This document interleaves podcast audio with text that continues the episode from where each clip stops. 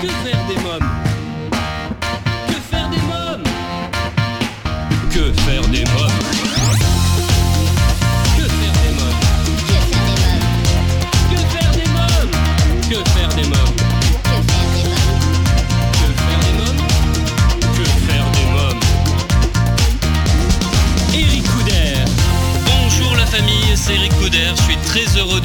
Pour un nouveau numéro de Que faire des mômes, l'émission pour toute la famille à partager sans modération.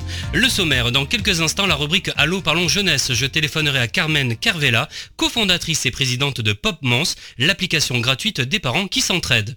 Dans la rubrique À vos agendas, côté cinéma, nous découvrirons la bande-annonce du film Tad et le secret du roi Midas. Je recevrai également Aurélie Péréten, directrice du musée de la Grande Guerre à Meaux, pour parler de l'exposition Famille à l'épreuve de la guerre. Dans la rubrique Invité à découvrir une interview d'Alexandre Fievé que j'ai rencontré pour son livre Seul contre tous, l'histoire d'une équipe. Chers auditeurs, si vous nous écoutez pour la première fois et que vous souhaitez rejoindre la famille Que faire des mômes, je vous invite à vous abonner à notre newsletter sur quefairedesmômes.fr et à nous suivre sur les réseaux sociaux Facebook, Twitter et Instagram. Tout de suite, rien que pour vous, en partenariat avec l'ONG CNRJ, Allô, parlons jeunesse. Que faire des mômes? L'ONG CNRJ est l'organisation non gouvernementale des cercles nationaux de réflexion sur la jeunesse. L'ONG CNRJ possède un statut consultatif spécial auprès de l'ONU et est présente dans plus de 20 pays dans le monde. L'ONG CNRJ est construite par des citoyens sans argent des États, elle est donc indépendante. Elle travaille à permettre à la jeunesse de mieux prendre sa place dans le monde. N'hésitez pas à aider l'ONG CNRJ à aider la jeunesse sur www.cnrj.org. L'ONG CNRJ vous présente l'invité jeunesse. J'appelle sans plus attendre Carmen Carvela. Allô? Oui, allô, Carmen Carvela? Oui, bonjour. Bonjour, c'est Ricoudère de l'émission Que faire des mômes? J'attendais votre appel. Très bien, enchanté. Enchantée aussi. Alors vous êtes cofondatrice et présidente de Pop Mons et en charge de la vision et de la communication et du déploiement de l'application. Dites-nous un peu plus sur cette application gratuite euh, des parents qui s'entraident. Ok, donc alors euh, Pop Moms, euh, c'est une application qui est partie de, de mon histoire personnelle. Alors euh, déjà pour la définir, c'est une application qui permet aux parents qui habitent le même quartier et qui ont des enfants du même âge et parfois dans la même école, euh, de s'échanger des services concrets. Donc de s'échanger par exemple des heures de babysitting gratuitement évidemment, euh, d'alterner la sortie d'école, de faire du covoiturage, euh, d'organiser des co-déjeuners. Il y, a, de plus en plus de problèmes alimentaires en fait chez des enfants dont une des associées qui a un fils qui a un régime alimentaire spécial et donc qui devait constamment faire du co-continage. Donc trouver des parents qui sont prêts à organiser des co-déjeuners en commun. Euh, pour rencontrer des parents euh, qui veulent une, de la garde partagée à deux. Donc on sait qu'il y a beaucoup de, de lieux où les parents euh, ne trouvent pas de place en crèche. Oui. Donc voilà, c'est une application qui permet aux parents d'échanger des services concrets. Voilà. Qu'appelez-vous application mobile solidaire et entraide réciproque parce que c'est un, c'est un projet social à la base, en fait. C'est parti sur nos propres besoins. Moi, je suis, j'ai débarqué du Canada il y a 20 ans. Euh, J'étais plutôt seule. J'avais des amis, pas mal d'amis, mais qui n'avaient pas d'enfants. Et en fait, quand mes enfants n'étaient pas avec moi, c'est qu'on payait quelqu'un. Donc, mon mari travaillait énormément. Il n'avait pas le temps de s'impliquer. Et j'ai ressenti d'une part beaucoup de solitude en tant que maman, parce que, et ça, je sais aujourd'hui que ça touche beaucoup de mamans, en fait, euh, qui vont, à, suite à la naissance d'un enfant, euh, ne plus avoir les mêmes points, euh, euh, les- la même affinité avec leurs amis, parce que ça va monopoliser leur vie, en fait, euh, leurs enfants. Oui. Et donc, euh, dans mon cas, je me souviens notamment la sortie d'école, je voyais toujours les mêmes mamans. Je, rêvais de leur demander, on ne pourrait pas alterner une sor- sortie d'école, une seule par semaine, donc moi le lundi ou le jeudi par exemple. Mais je n'osais pas en me disant, mais s'ils ne demandent pas, c'est qu'ils n'en ont pas besoin. Pareil avec les voisins. Donc en fait, j'ai ressenti ce réel des besoins. Euh, idem pour euh, Mona, qui est donc euh, cofondatrice aussi, qui a trois enfants dans trois écoles différentes pour différentes raisons. Donc il y avait le problème des repas, mais également le problème du covoiturage. Et donc elle s'organisait, mais c'était toujours galère en fait de recruter ses autres parents. Donc c'est un projet d'utilité sociale. En fait, globalement, c'est parti sur un besoin. C'est parti sur une tendance sociétale euh, qui est de plus en plus axée sur la collaboration, l'entraide, une sorte de fraternité sociale. Oui. Et, donc on s'inscrit en fait dans le long terme, dans, dans- vraiment dans une économie collaborative Et euh, en ce sens, c'est une application d'entraide sociale et solidaire et gratuite.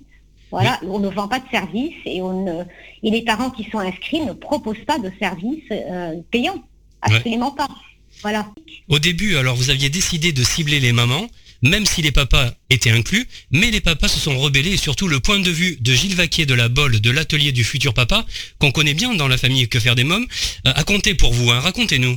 Oui, oui, en fait j'admire énormément Gilles Vaquier, je trouve que ce qu'il fait est juste extraordinaire de préparer les papas à la parentalité d'une part, mais de les préparer aussi au, changement dans la vie du couple et, surtout à à de leur faire réaliser à quel point c'est un tsunami dans la vie d'une maman en fait son corps change, ses habitudes changent, elle perd son indépendance, etc. Donc j'ai beaucoup, beaucoup d'amitié et d'admiration pour, Gilles. Alors à la base, euh, moi, je, je travaille depuis plus de dix ans en fait dans, la veille technologique, dans l'observation des tendances sociétales de toutes les mutations. Et je savais que des applications déjà euh, qui existent aux États-Unis, qui ne sont pas du tout dans l'échange de services, hein, ça n'existe pas à ma connaissance, mais dans l'échange d'informations, euh, qui s'appelle MOMS, etc., accueillait déjà les papas. Donc je savais déjà que les papas allaient s'impliquer. Par contre, euh, comme entre Mona et moi, qui, étions les premiers parents fondateurs, maintenant les plusieurs, c'était une histoire de maman, et que les mamans, si on est sincère, continuent à être les plus investies quand même, 24-7, ce sont elles quand même qui mettent le plus d'énergie, de temps sur cette charge mentale. On avait envie de cibler tout naturellement les mamans. Mais on avait quand même, et on pensait que c'était beaucoup plus évident, l'application s'appelle Pop Mom. Les Pop et les Moms. Donc les papas étaient depuis le début inclus. Euh, dans quelques minutes, la suite de Que faire des Moms, toujours en compagnie de Carmen Carvela, pour en savoir euh, davantage sur l'application Pop Mons. Aurélie Péréten, directrice du musée de la Grande Guerre de mots, euh, nous parlera de l'exposition Famille à l'épreuve de la guerre. Et vous pourrez découvrir une interview d'Alexandre Fievé, que j'ai rencontré en juin dernier pour son livre Seul contre tous, l'histoire d'une équipe. Mais pour l'instant, c'est la pause. À tout de suite. Que faire des mômes? Si vous venez de nous rejoindre, vous écoutez Que faire des mômes, votre émission familiale, à partager sans modération, c'est Eric Couder. Je suis en ligne avec Carmen Kervela pour en savoir davantage sur Pop Mons. Je vous propose d'écouter la suite de notre conversation téléphonique. Nous étions euh, rentrés en contact suite à un de mes posts sur Instagram au sujet euh, du livre Au secours, je me noie d'Axel Triard. Le burn-out, c'est quelque chose que vous connaissez vous-même? Oh là là, oui. Hmm. Bah, c'est quelque chose que j'ai connu, euh, mais sans savoir sur le champ. En fait, c'est un épuisement physique et émotionnel euh, qui est engendré par un investissement auprès de ses enfants et de la cellule familiale 24 heures sur 24, 7 jours sur 7, avec des tâches répétitives et peu valorisées. Donc moi, à d'être moment, j'avais l'impression que j'allais tout gérer. Et puis à la longue, j'ai eu cet épuisement constant, cette incapacité à récupérer, ce sentiment que, ce que je faisais n'était pas valorisé finalement, ni socialement, ni nécessairement à l'intérieur de la cellule familiale. Et donc, moi j'ai découvert en fait l'épisode le, le burn-out familial, le burn-out maternel, quand Cassie Tamburlin, qui est coach parental certifié, euh, qui a été formé par Isabelle Fioza, a proposé d'écrire, donc pour euh, une des actualités de Pop Moms, un article sur les trois phases du burn-out maternel. Quel conseil donneriez-vous aux mamans ou aux parents débordés? De parler déjà. Pop Moms, c'était quand même un des objectifs, c'est d'apporter des solutions concrètes aux parents euh, débordés euh, ou qui recherchent une meilleure qualité de vie. En général, les parents sont tout simplement débordés. Donc de rencontrer d'autres parents qui sont dans une même logique d'entraide pour s'organiser et s'échanger des services. Je vous remercie Carmen Carvela, merci beaucoup. C'est moi qui vous remercie. À bientôt. À bientôt. Bonne journée. Au revoir. au revoir. Pop si vous souhaitez des renseignements complémentaires, www.popmons.fr. Alors, chers parents, grands-parents, tantes et oncles, marraines et parrains, vous vous demandez souvent que faire des mômes le week-end, comment les occuper pendant les vacances scolaires, quelles activités leur faire faire après l'école. Eh bien, chaque semaine, je partage avec vous mon agenda de tonton hyperactif et super branché. Alors, en partenariat avec le jeu de plage Baba Playa, à vos agendas. Que faire des mômes? Découvrez Baba Playa, la nouvelle activité de plage qui va rendre vos enfants complètement gaga. Avec Baba Playa, pêchez et observez les poissons en toute simplicité. Baba Playa, c'est le tube de l'été. Information sur www.babaplaya.com. Alors, la famille, ma sélection cette semaine, côté film à voir en famille au cinéma, Tad et le secret du roi Midas, un film d'aventure de Enrique Gatto et David Alonso, à découvrir à partir de 6 ans. Tad l'explorateur part à Las Vegas pour voir la dernière découverte de son amie Sarah, intrépide et charmante archéologue. Elle a trouvé l'un des trois anneaux d'or appartenant au collier du roi Midas. Selon la légende, le détendeur du collier a le pouvoir de transformer tout ce qu'il touche en or. Lors de la présentation au public, tout bascule. L'infâme Jack Ragman et sa bande volent le joyau et kidnappent Sarah. Pour retrouver son ami, Tad se lance dans une folle aventure autour du globe avec ses inséparables compagnons, la momie, Belzoni le perroquet et son chien Jeff. Je vous propose de découvrir la bande-annonce. C'est elle, c'est Sarah Tad J'ai tellement hâte de te revoir. Mesdames et messieurs, j'ai le plaisir de vous présenter ce soir ma plus grande découverte, le papyrus de Midas. C'est pas vrai. Si le collier n'est pas qu'une légende, Alors le pouvoir de Midas non plus. celui qui le détient peut vraiment transformer en or tout ce qu'il touche. Retrouve-moi J'arrive, Sarah. Tad Stones à votre service. Oh non, non, non, non, non, tu ne viens pas avec moi. Si Non. Si Non. Je suis le maître du monde. Regarde là, espèce de lâcheur Donnez-moi le carnet ou c'est la dernière fois que vous la voyez.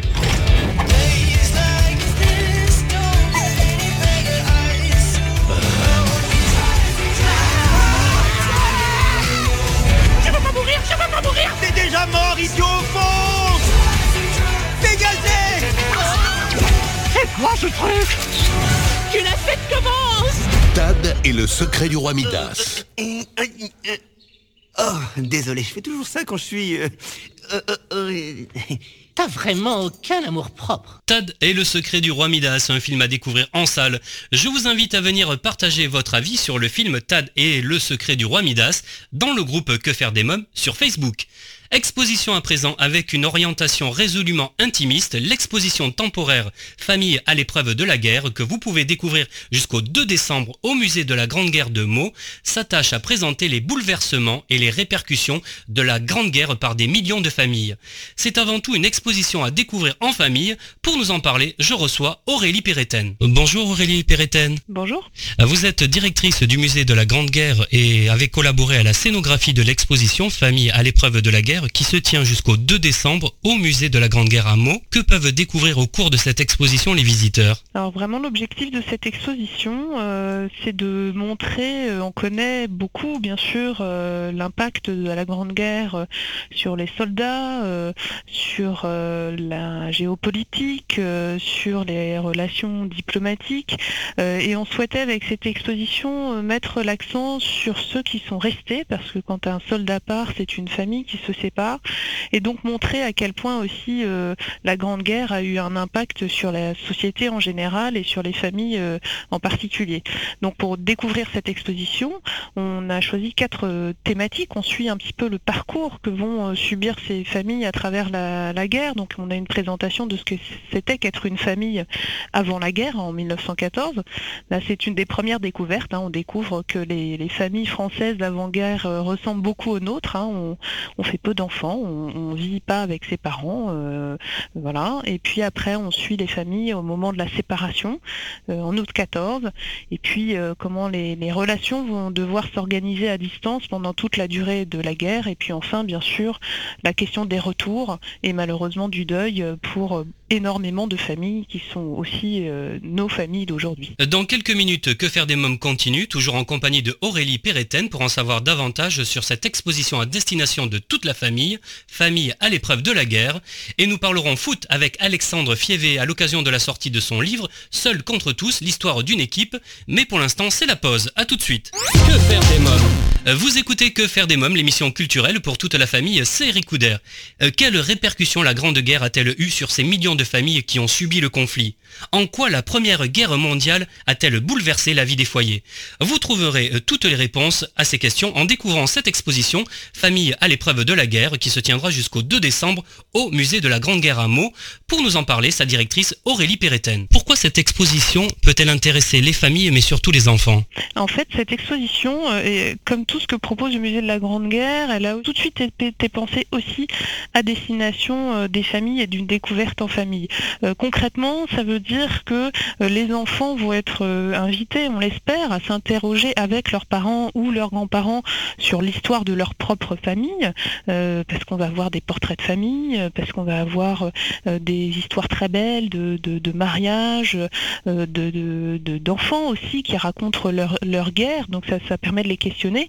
Et puis on a des dispositifs de médiation qui sont dédiés aux enfants, qui vont par exemple leur permettre d'essayer de constituer des colis ou des paquets, puisqu'il y a une différence entre colis et paquets pendant la Grande Guerre, à destination des soldats, euh, et également des, un dispositif qui va permettre d'aborder la question du deuil, puisque évidemment on ne peut pas malheureusement parler de la Grande Guerre sans parler de ces millions de morts. Et pour aborder euh, la question du deuil, on a choisi de, de regarder l'histoire euh, du, du rituel de deuil et de son évolution, parce que c'est un des impacts de la Grande Guerre sur les familles, c'est un moment où les rituels de deuil vont être tout à fait simplifiés.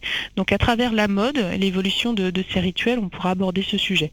Et puis d'autres euh, d'autres dispositifs aussi leur, leur sont dédiés puisqu'on a des objets à toucher. Ça, on aime beaucoup faire ça au milieu de la Grande Guerre. voilà, les enfants euh, apprécient en général. Et puis un dernier dispositif qui va les inviter euh, à la fin de l'exposition à se prendre en photo eux aussi avec leurs parents, leurs familles et à le partager sur les réseaux sociaux. Le courrier était très important hein, pendant la guerre. Hein. Oui, euh, certains soldats, euh, c'est une belle expression, euh, l'appellent le, fil de vie. Hein. donc la, correspondance a une place centrale dans l'exposition, tant en termes de, thématique que physiquement, hein, puisqu'elle fait le lien entre les histoires qu'on va raconter du, point de vue du soldat, hein, du point de vue du front, avec les, marraines de guerre, ces soldats prisonniers de guerre aussi qui sont, qui sont séparés de leur famille, et puis la correspondance avec justement ces familles restées à l'arrière. Euh, le, courrier va, vraiment exploser pendant, pendant la Première Guerre mondiale, hein, euh, avec des millions de, courriers envoyés tous les jours, une réorganisation majeure de la poste. Et on va d'ailleurs inviter aussi les enfants euh, à écrire une carte postale qui pourront envoyer directement depuis le musée de, la Grande Guerre dans une, dans une boîte aux lettres de l'époque. Et puis des, correspondances aussi qu'on va pouvoir entendre parce que elles sont parfois difficiles à lire et puis on on a eu envie de, montrer l'émotion euh, que nous procurent ces courriers encore aujourd'hui. Donc euh, dans trois endroits différents, on va pouvoir entendre ces correspondances du point de vue des, papas, des, mères, des enfants euh, qui s'écrivent les uns les autres pendant toute la durée du conflit. Les lettres sont plus importantes que la soupe. exactement, c'est une belle phrase aussi qui, qui montre que c'est une grande question pour les historiens aujourd'hui, c'est de savoir comment, euh, comment ces soldats ont pu tenir. Et l'une des réponses qui est, apportée, c'est de se dire qu'à un moment donné, ce qui va les faire tenir, c'est la famille, c'est la, petite patrie. Ça, c'est une expression aussi qu'on va retrouver. Et on a des témoignages de soldats qui, qui finalement se battent pour que leurs enfants n'aient plus à le faire. Donc la famille va, va aussi avoir une importance euh, majeure pour, euh, pour expliquer comment, dans les conditions terribles que vont subir les soldats, ils vont tenir malgré tout. Il faut rappeler que la guerre de 14-18, c'est 1 400 000 morts, hein, quand même. Hein c'est 1 400 000 morts euh, euh, uniquement pour la France. Pour la France, ce sont des, millions de morts dans, le monde entier.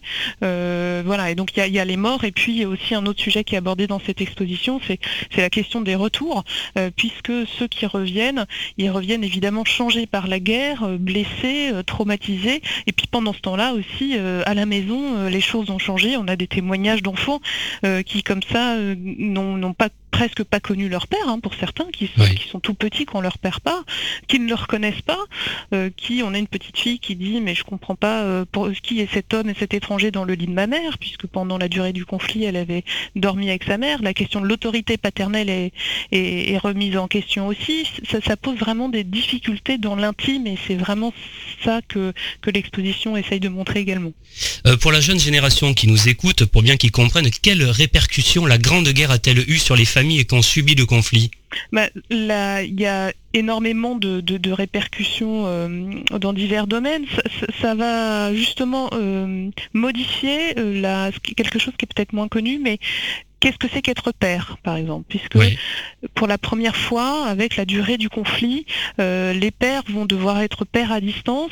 Donc l'autorité déjà ne va plus être uniquement paternelle. Hein. La, mère va, va, avoir une place absolument majeure et une parentalité beaucoup plus partagée qu'elle ne l'était.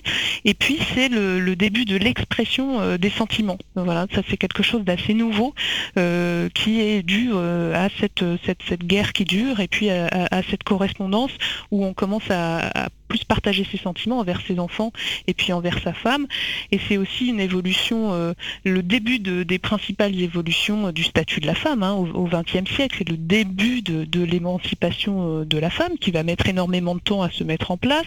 Mais c'est la première fois, par exemple, que à travers les marraines de guerre, ce qui va d'ailleurs poser des questions sociétales majeures, mais en fait les marraines de guerre qui sont là pour être des correspondants pour les, les, soldats pardon, dont les familles euh, sont restées euh, bloquées dans les zones occupées, euh, quand on a une correspondance entre une marraine et un soldat, c'est la première fois qu'on a des correspondances qui ne sont pas sous telle d'un adulte ou d'un ancien. Donc euh, ça, ça fait partie des modifications aussi euh, euh, dans l'intime qui sont engendrées par cette guerre. À suivre donc faire des mômes. Aurélie Perretten nous en dira davantage sur cette exposition à découvrir avec vos mômes, famille à l'épreuve de la guerre au musée de la Grande Guerre de Meaux. Je recevrai également Alexandre Fievé après le succès de son livre sur Jean-Jacques Goldman sur ses traces, publié en 2016. Alexandre Fievé nous propose un deuxième livre avec comme toile de fond la Coupe du Monde 98, seul contre tous, l'histoire d'une équipe. Une interview à découvrir donc Que faire des mômes. Mais pour l'instant, je vous propose de faire une courte pause. A tout de suite. Que faire des mômes? Euh, si vous venez de nous rejoindre, vous écoutez Que faire des mômes, l'émission pour toute la famille, à partager sans modération, c'est Eric Couder. Aurélie Perretten, directrice du musée de la Grande Guerre de Meaux, nous parle de l'exposition Famille à l'épreuve de la guerre. Je vous propose d'écouter la suite de l'interview. Le mariage hein, également est devenu très important. C'est le socle de la vie familiale. Hein. Le mariage, en effet, était déjà le, socle hein, de, la vie familiale, mais cette grande guerre va soit précipiter des mariages euh, au mois d'août 14. Euh, Ensuite, évidemment, pendant, toute la durée de la guerre, on a une nuptialité qui est, en baisse. On a des lois qui vont être modifiées euh, à cause de la guerre. Par exemple, on va autoriser le mariage à distance, ce qui paraît un peu ah incroyable. Il y a quand même 6000 personnes qui vont faire le choix de se marier à distance. Euh, mais finalement, les soldats vont plutôt, la plupart du temps, attendre leur permission euh, pour aller se marier euh, en vrai, si j'ose dire, avec, avec leur épouse. Et puis on a la question de, aussi terrible de ces veuves blanches qui sont les fiancés, qui n'ont pas eu le temps de se marier, voilà, et qu'on surnomme les, veuves, les veuves blanches, puisqu'elles n'ont pas le droit de porter le deuil officiellement. Aurélie Perretten, vous avez collaboré à la scénographie de cette exposition. Quels ont été vos exigences? Comment avez-vous imaginé cette exposition? Alors on a souhaité que, que l'intime soit vraiment au cœur du propos, euh, donc avec euh, une lumière et des espaces euh, qui permettent d'être au, plus proche et des objets et des œuvres qui, sont, qui sont présentés au public. Et puis ça a aussi une autre traduction dans la, dans la scénographie, c'est la, présence de la voix. On, le sait, hein, on est en plein dans les commémorations du centenaire de la Grande Guerre, donc c'est un conflit qui s'éloigne dans le temps, et donner de la voix euh, à ces courriers, on a aussi trois objets qui nous racontent leur histoire, euh, ça permet de les rendre présents euh, aujourd'hui, et ça, génère une proximité qui, qui, nous semblait vraiment précieuse, et puis surtout évidemment faire le lien, encore une fois, entre hier et aujourd'hui, avec une scénographie qui met en scène la mémoire, et puis ces objets de famille qui sont aussi nos objets qu'on a dans nos greniers, sur nos cheminées et qui permettent de raconter notre histoire.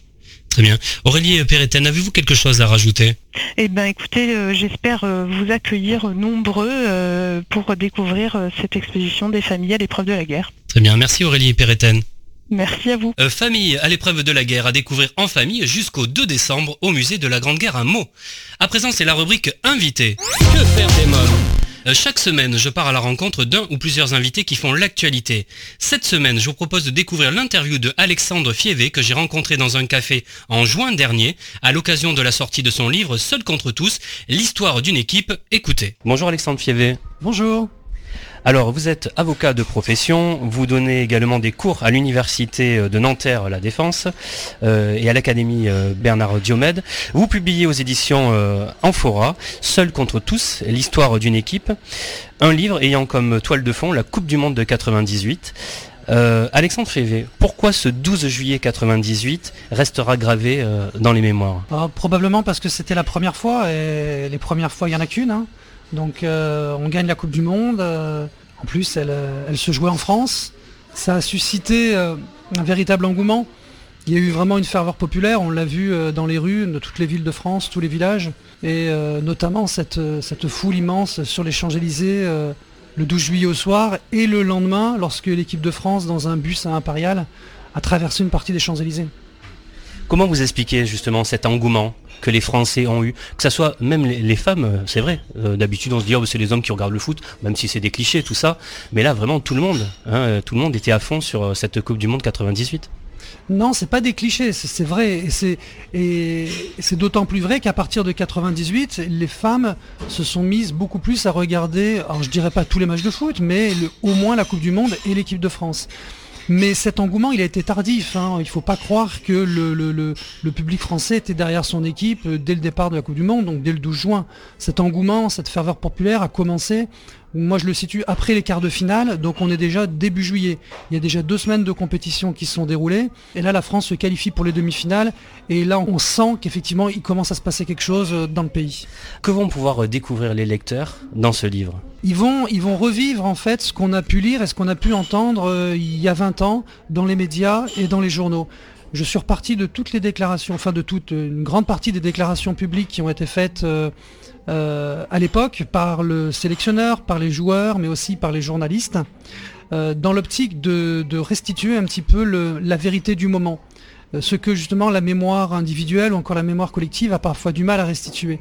Donc là, les lecteurs ont vraiment être plongés dans l'univers de France 98, les quatre années qui précèdent la victoire de la Coupe du Monde. Qu'est-ce que euh, vous vous a plus particulièrement intéressé lors de cette Coupe du Monde de 98 Les quatre ans qui précèdent la Coupe du Monde, cette équipe de France est un peu moquée, elle est un peu décriée, le sélectionneur est aussi attaqué.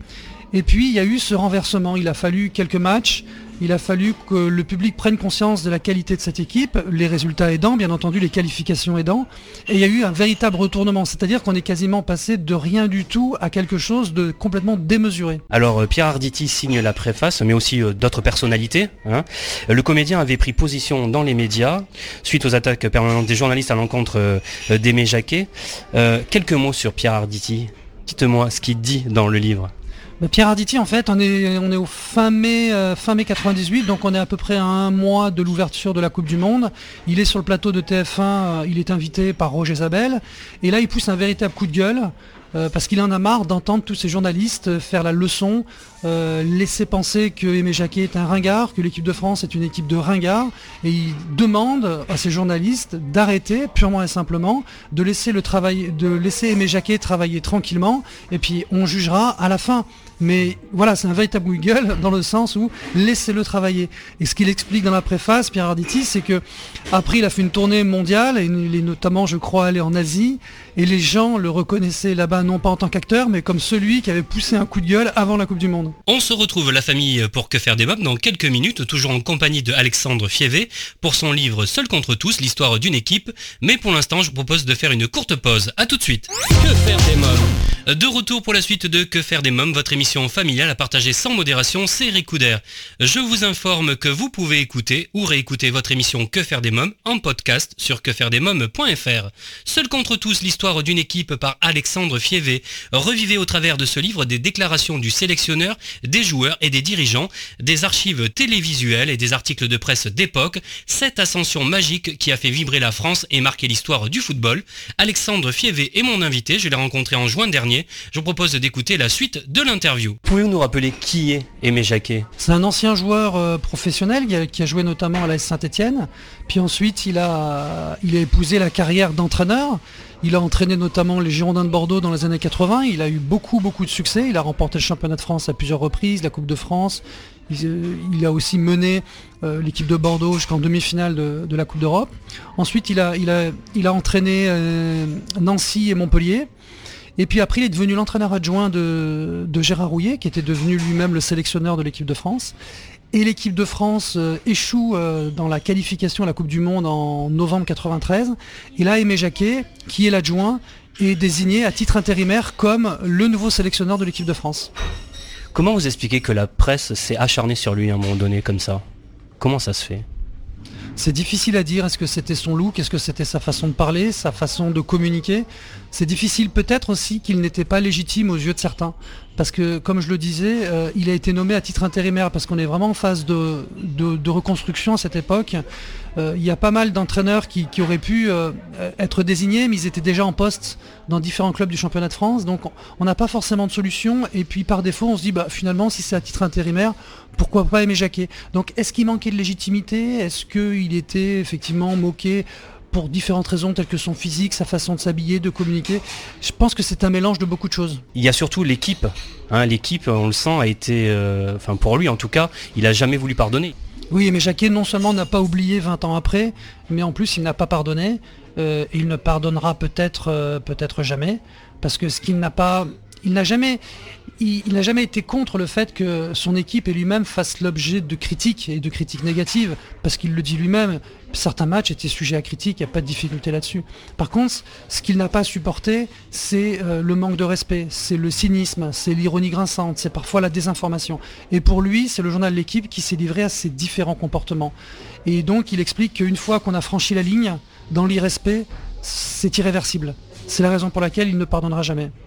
C'est même allé jusqu'au procès, hein, quand même. Le journal l'équipe l'a cité euh, devant le tribunal correctionnel pour injure publique, parce que quatre ans après la, victoire, il est interviewé par le journal Le Monde et il réitère tous les propos qu'il a tenus quatre ans avant par rapport au, par rapport au journal L'équipe en, expliquant que les gens qui officient à la rubrique des sports sont des voyous et des incompétents. Euh, des, gens malhonnêtes. Et là, pour le journal de l'équipe, c'est la goutte d'eau qui fait déborder le vase. Quatre ans après, maintenant, il, aurait fallu passer à autre chose. Et donc, il le cite devant le tribunal correctionnel. Et il faut savoir que lorsqu'on est cité sur le terrain de, l'injure, la contre-attaque, c'est de dire, bah, finalement, moi-même, j'ai été attaqué à une époque, donc ce n'est qu'une réponse, finalement, aux attaques dont j'ai fait l'objet. Et c'est ce qu'a considéré le tribunal. Et Aimé Jacquet a été relaxé. Dans le début du livre, plusieurs personnalités euh, racontent leur 12 juillet. Vous, que faisiez-vous ce jour-là? Oh, c'est extrêmement banal. Euh, j'étais devant un poste de télévision avec des copains et on regardait, on a regardé le match. On a regardé le match et puis après on est descendu dans la rue comme euh, je pense 95% des Français. Alexandre Vievé, comment avez-vous travaillé sur ce livre? Comment on travaille? C'est des recherches? Combien de temps ça dure? Comment vous travaillez euh, Je crois avant on en a un peu parlé. Vous m'avez dit presque un an, c'est ça? Vous avez travaillé sur ce livre? C'est à peu près 12 mois de travail. J'ai consacré une heure une heure, une heure et demie euh, tous les jours, euh, très tôt le matin euh, avant de, commencer mon activité professionnelle. et donc pour réaliser ce type de travail, il faut d'abord avoir le calendrier de l'équipe de France sur les 4 ans. Et puis une fois qu'on a le calendrier, on sait que les, médias, globalement, ils parlent du match deux jours avant, deux jours après le match. Donc une fois qu'on a ça, on va à la bibliothèque et on essaie de récupérer les différentes archives, l'équipe, le monde, Libération, etc. Puis j'en ai acheté aussi certains parce que parfois c'était un peu compliqué d'aller à la bibliothèque, j'y allais notamment le samedi. Donc quand j'ai pu acheter sur eBay des anciens magazines tels que France Football, ben, je les achetais comme ça j'avais tout à la maison, c'était beaucoup plus simple pour moi. Alors, euh, on ne va pas mentir à nos auditeurs, on enregistre cette interview. On est en pleine Coupe du Monde. Vous suivez en ce moment cette Coupe du Monde. Est-ce que ça a le même engouement pour vous que 98 ou pas? Ah oui, je la suis bien sûr, mais non, non, c'est pas, pas pareil. Je pense que le temps aussi a fait son œuvre. J'avais 20 ans à l'époque, euh, aujourd'hui j'en ai 41. J'aime toujours autant le foot et l'équipe de France. Hein. J'achète le journal de l'équipe tous les jours. Mais bon, voilà, 98 c'était quand même particulier. C'était en France. On il y avait aussi une autre équipe de France. Non, je, je le suis, mais il n'y a pas le même engouement, non. Est-ce que vous travaillez déjà sur un autre projet? On s'était vu il y a quelques temps maintenant, euh, c'était un livre sur Jean-Jacques Goldman. Et euh, là, aujourd'hui, ce livre, vous travaillez déjà sur d'autres projets? Vous avez d'autres projets en tête? Oui, oui, c'est un, il est en cours de finalisation. C'est un, un, nouveau livre sur Jean-Jacques Goldman qui s'appelle Frédéric Goldman Jones. Donc le manuscrit a été remis à l'éditeur. Là, on est en train de finaliser le choix des photos et on est en train de faire la maquette et il sortira en octobre, euh, en octobre 2018. Comment travaillez-vous? Ça se passe comment Vos journées? J'arrive au, je suis avocat, donc j'arrive au cabinet, euh, donc à mon bureau le matin aux alentours de, c'est pas aux alentours, j'arrive à 6h30. Puis je travaille sur ces projets, on va dire, personnels euh, jusqu'à 7h30, 8h. Et puis après, je consacre le reste de ma journée euh, à mon activité professionnelle. Merci Alexandre Fivet, merci beaucoup. Merci. Seul contre tous, l'histoire d'une équipe, un livre de Alexandre Fievé aux éditions Amphora à vous procurer sans plus attendre. Et eh bien voilà, nous sommes au terme de l'émission. Merci d'avoir été à l'écoute de ce nouveau numéro de Que faire des mômes. Un grand merci à mes invités, Carmen Carvela de Pop Aurélie Perreten du musée de la Grande Guerre à Meaux, Alexandre Fievé pour son livre Seul contre tous, l'histoire d'une équipe. Comme chaque semaine, j'embrasse très fort ma Erika, qui m'a inspiré cette émission. Avant de nous quitter, je voulais vous remercier pour votre fidélité. Et si vous découvrez notre programme pour la première et que vous avez aimé notre émission, n'hésitez pas à nous le faire savoir en nous laissant un petit message sur quefairedesmoms.fr. Enfin, je vous invite à rejoindre la famille Que faire des mômes sur Facebook, Twitter et Instagram. Eh bien, la famille Que faire des mômes pour aujourd'hui, c'est terminé. Bye bye